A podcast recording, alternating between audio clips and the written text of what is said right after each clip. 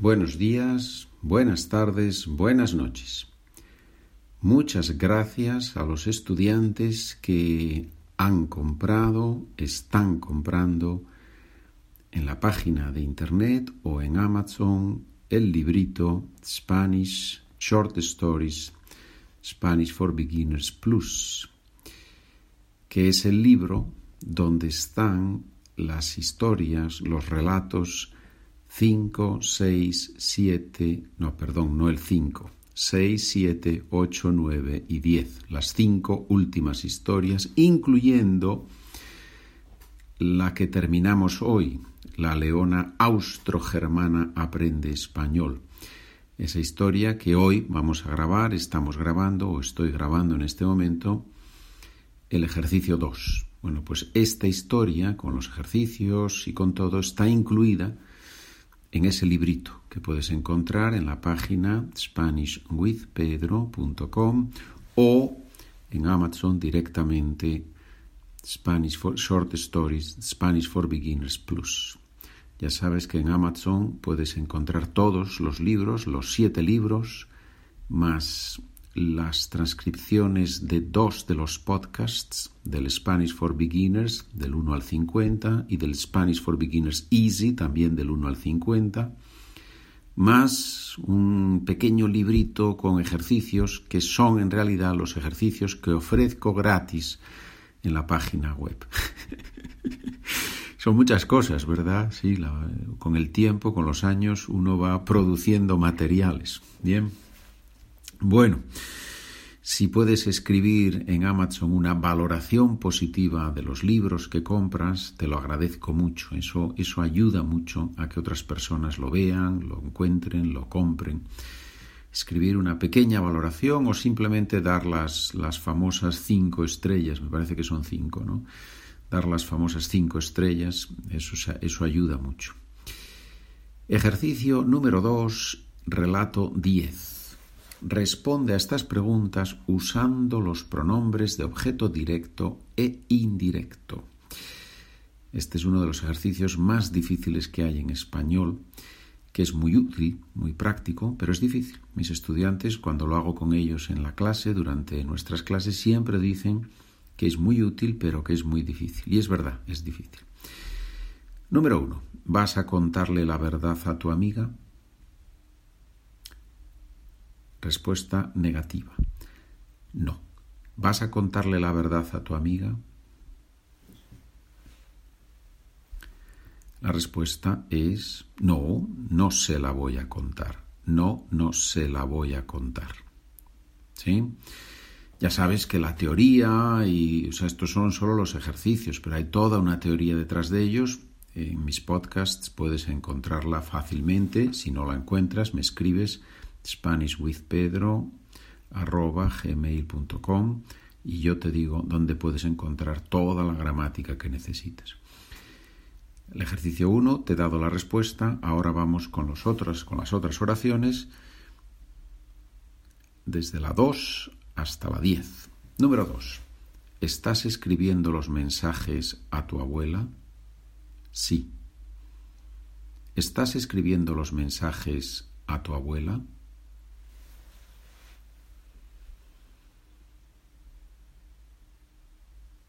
Número 3. ¿Han enviado ustedes los tres paquetes a su cliente? Sí. ¿Han enviado ustedes los tres paquetes a su cliente?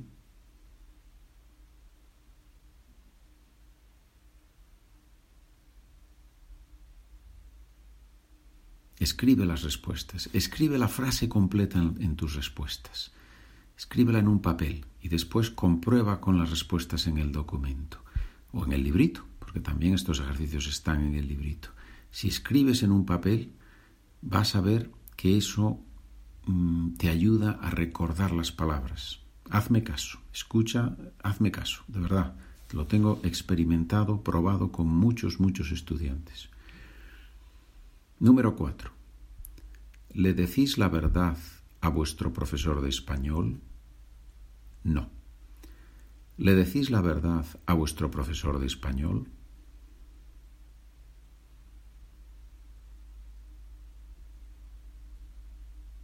Número 5. ¿Quién llevó los libros a tu vecina? Mi padre. ¿Quién llevó los libros a tu vecina?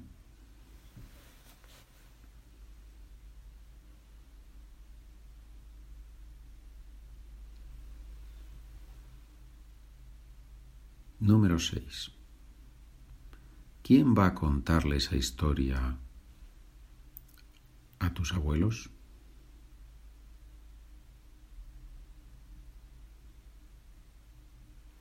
Número 6. ¿Quién va a contar esa historia a tus abuelos?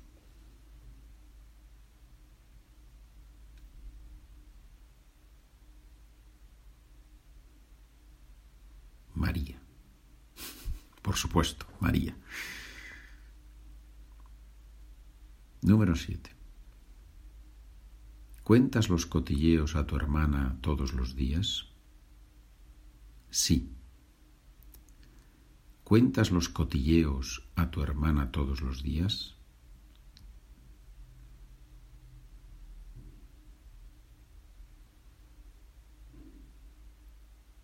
Número 8. Estás enviando, perdón, es lo que decimos en español, me ha salido un gallo me ha salido un gallo. El, gallo es cuando hace ese kikiriki, ¿verdad? Ese e, pues eso es lo que, cuando yo hago eso con la voz, decimos, me ha salido un gallo. Repito, número 8. ¿Estás enviando ahora el mensaje a tus padres? No, ayer. ¿Estás enviando ahora el mensaje a tus padres?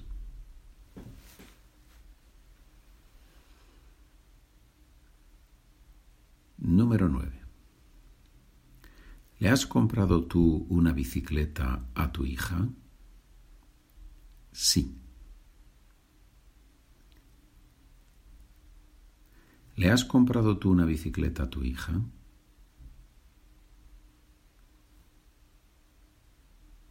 Número 10. ¿Quién le ha dado ese reloj al niño? su tío Patricio. ¿Quién le ha dado ese reloj al niño? Bien, escribe las respuestas, mira las frases otra vez, haz el ejercicio, comprueba las soluciones y después, si ves que has cometido tres, cuatro, cinco, seis errores, diez errores, no pasa nada, no pasa nada. Estudia la teoría, Estudia la gramática de los pronombres de objeto directo e indirecto y después de tres, cuatro, cinco, seis días vuelve a hacer el ejercicio. ¿Sí?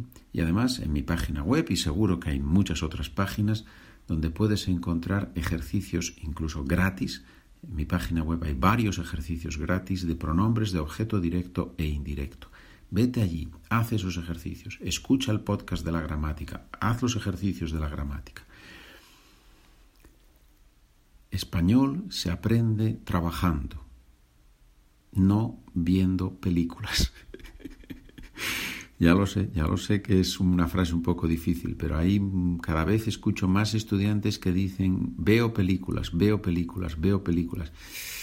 Cuidado, las películas pueden ser engañosas porque en las películas hay muchas imágenes y las imágenes distraen del sonido, que es lo que nos interesa. Nos interesa comunicar en español, nos interesa mejorar la comprensión auditiva del español. No digo que las películas sean malas, que sea un mal instrumento, pero pueden requerir mucho tiempo para el poco beneficio que traen.